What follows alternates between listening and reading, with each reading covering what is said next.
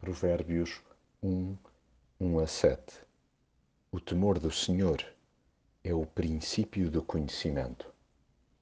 Há ganho atrás de ganho em darmos ouvidos a gente sábia do passado. Pessoas que foram verdadeiras enciclopédias ambulantes ainda devem ser escutadas atentamente. Sobretudo porque assentaram esse conhecimento no princípio elementar do temor a Deus. Não porque tivessem medo dele, mas porque o amavam e respeitavam profundamente. E a esta sólida base aliavam ainda uma capacidade assinalável de observar e interpretar o mundo. Daí que os provérbios que colecionaram ao longo da vida nos sejam garantidamente úteis para nos movermos no dia a dia com prudência e delicadeza.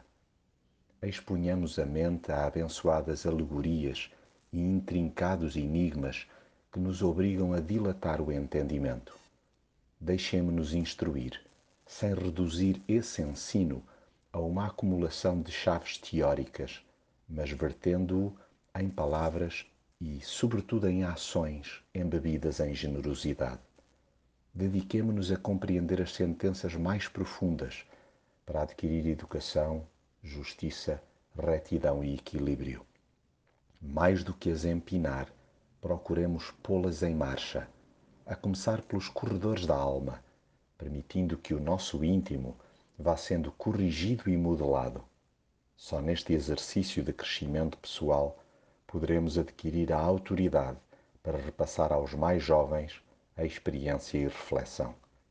Abramos-nos, pois, aos doces beliscões de Deus que nos arrebitam e põem em sentido.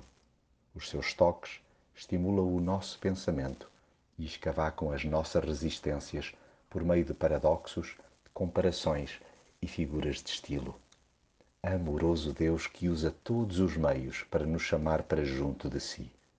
Só mesmo os insensatos é que o desprezam.